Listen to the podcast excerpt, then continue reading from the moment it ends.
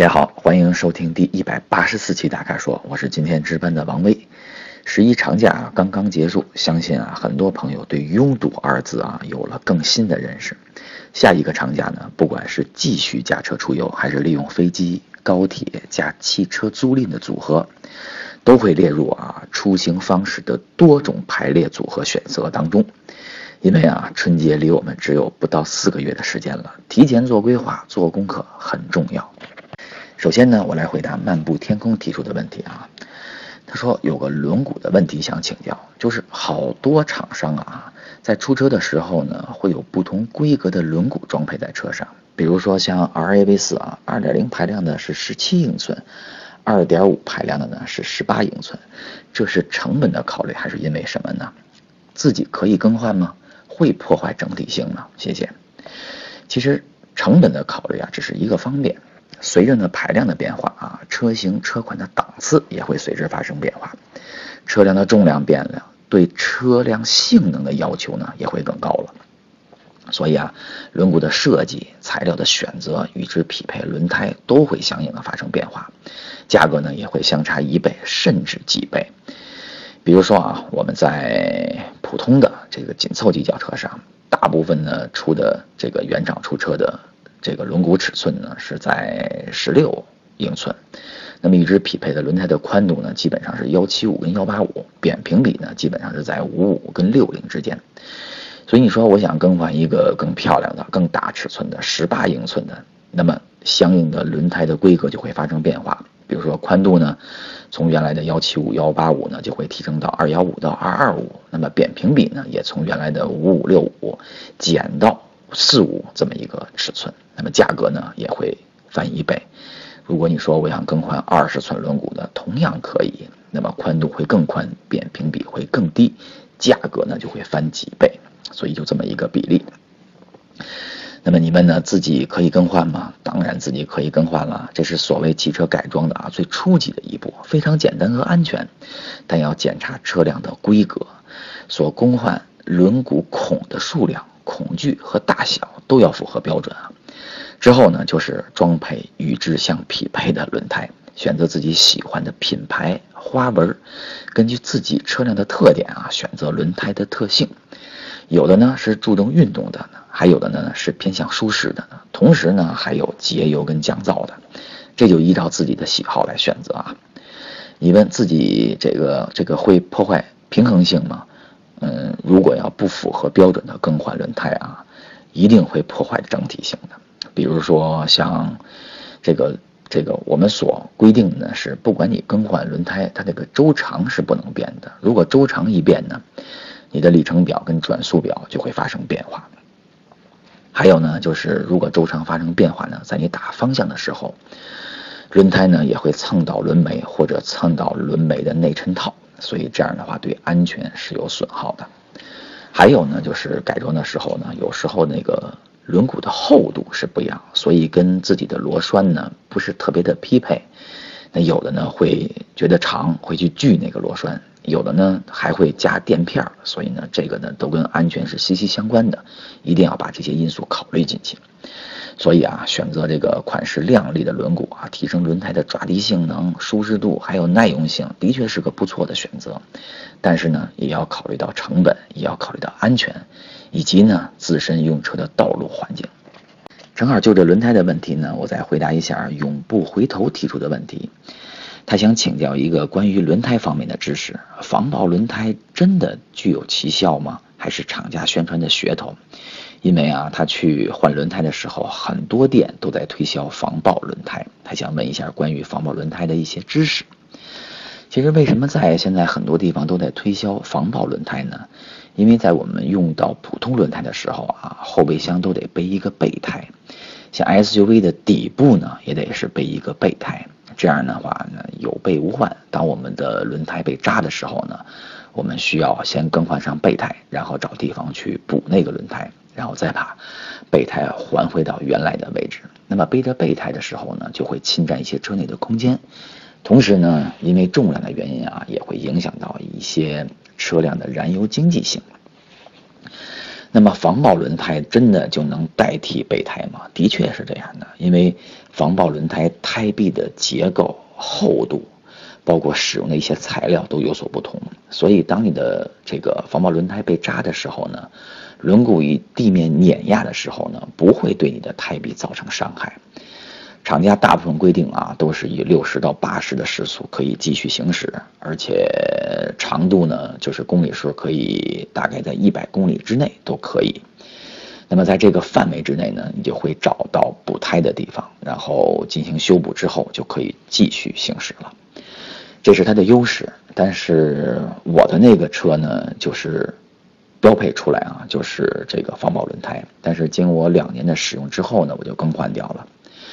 就是因为它的胎壁的厚度啊，造成了你的车辆的行驶的舒适度就会变差，因为它的韧性就变差了嘛，所以在过减速坎的时候，那个颠簸是比较明显的，然后的确噪音也会有所增加。除了这方面啊，还会影响的影响到你的车辆的这个操控能力，也是因为胎壁的厚度，它失去了那个韧性。因为普通胎的胎壁，如果你讲究操控性的想呃操控性的话，你会发现那个胎壁特别的薄，薄的时候呢，它会相应的时候有一些变形，这样变形的情况下呢，它会让你的轮胎的接地面积不会发生更大的变化。但是胎壁一旦变厚，你的这个延展性就变差，当你拐弯侧倾的时候呢，胎壁的接地面积就会越来越小，这样的话呢，就会影响到你的一些的操控能力。所以呢，这个在这个问题上啊，我只阐述了一些我的看法，希望呢对你有所帮助。我再来回答 A 华夏翡翠提出的问题啊，穿越中国行，牧马人卢比肯和兰德酷路泽哪个更合适啊？他说呢，他一直有一个梦想，就是带着自己的爱人走遍中国。嗯，这几年啊，也一直为这个梦想准备着。路程遥远，所以车子很重要，还请这个诸位推荐一下啊。他说这两款车呢，哪个更能胜任这个艰巨的任务？哇，我听了这个就很激动啊。因为咱们先不谈车，咱们先谈你这个这个穿越行啊这个任务。因为我听到身边的好多人啊都有这个想法，一部分人呢是对西北感兴趣。说这个，不管是在戈壁啊，不管是在大漠或者无人区，真的想去看一看，因为不用出国，中国的各大名胜的这个地方也不用去，这么的好的地方啊，真的是这个这个要好好的领略一下中国的美。还有一个呢，是我最感兴趣的，他说，嗯，其他地方该去的我都去过了。那么毕生我有一个想法呢，就是沿着我们中国的版图，就这个沿着大公鸡整个的边缘要走一圈。我说那你得走多长时间呀？他说没关系啊，我什么时候累了疲惫了呢，我就回到北京我去调整，等调整好了我继续再走。我觉得这个想法是真的是挺好的。现在呢，我们再来看你的这两个车的选择，我觉得。这两个车的差异啊，你要说选牧马人卢比肯，我觉得一定是选两门的，因为两门的轴距是两米四，所以它在越野方面它有着与众不同的特点。嗯，但是呢，这两个车的价格呢相差也比较大，基本上来讲的话，快差到一倍的价格了。那么刚才我说选两门的特点呢，就是如果是卢比肯的两门，那，它的越野性能性能啊，基本上可以说是越野车里面最能完成艰巨任务的一款越野车。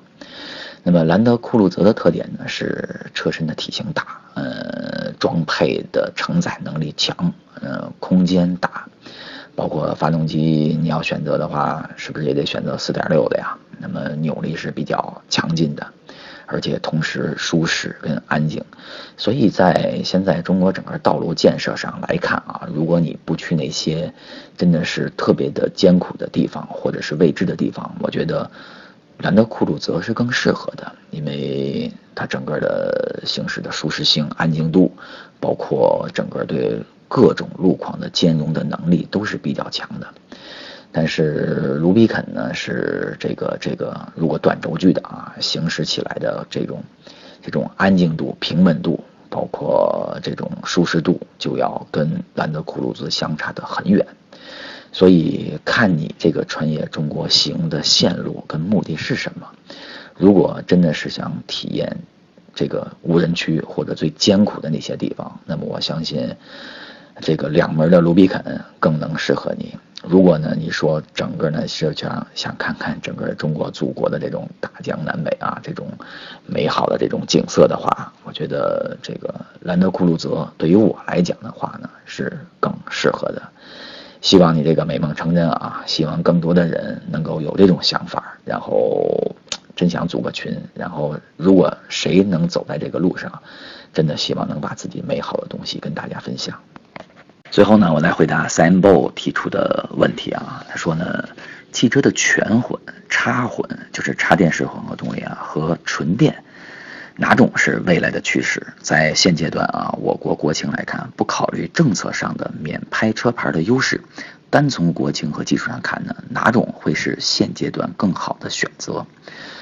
嗯，这个问题不展开啊，因为这一展开可就大了去了。这个问题是。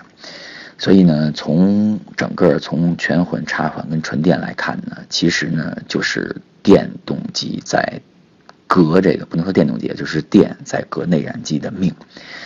这是一种，这真的是一这个革命啊！我们能生活在这种转换之中，我觉得能经历这个真的是三生有幸，因为。我们可以看啊，德国其实是坚守着，一直是坚守着内燃机的最后的这么一根稻草的一个国家。那么他们已经推出来呢，是在二零二三年，那么要进入纯电动的时代。那这个标志呢，就是纯电动车占到一百万辆以上。从一四年到一五年的数据来看呢。嗯，在德国，电动车的增长啊，几乎增长了，说有百分之四十五。但是从总量上看啊，电动车占整个的新车的销量不到百分之一，就是这么一个数字。那么我们也可以看出，在中国市场，那么从政府在各方面，包括从这个网络建设，对于电的啊。嗯，这个我们可以是说走在全世界的比较领先的一个位置上面。包括从市民买车来看呢，对于电动车的选择，现在也是一个优先的一个状态。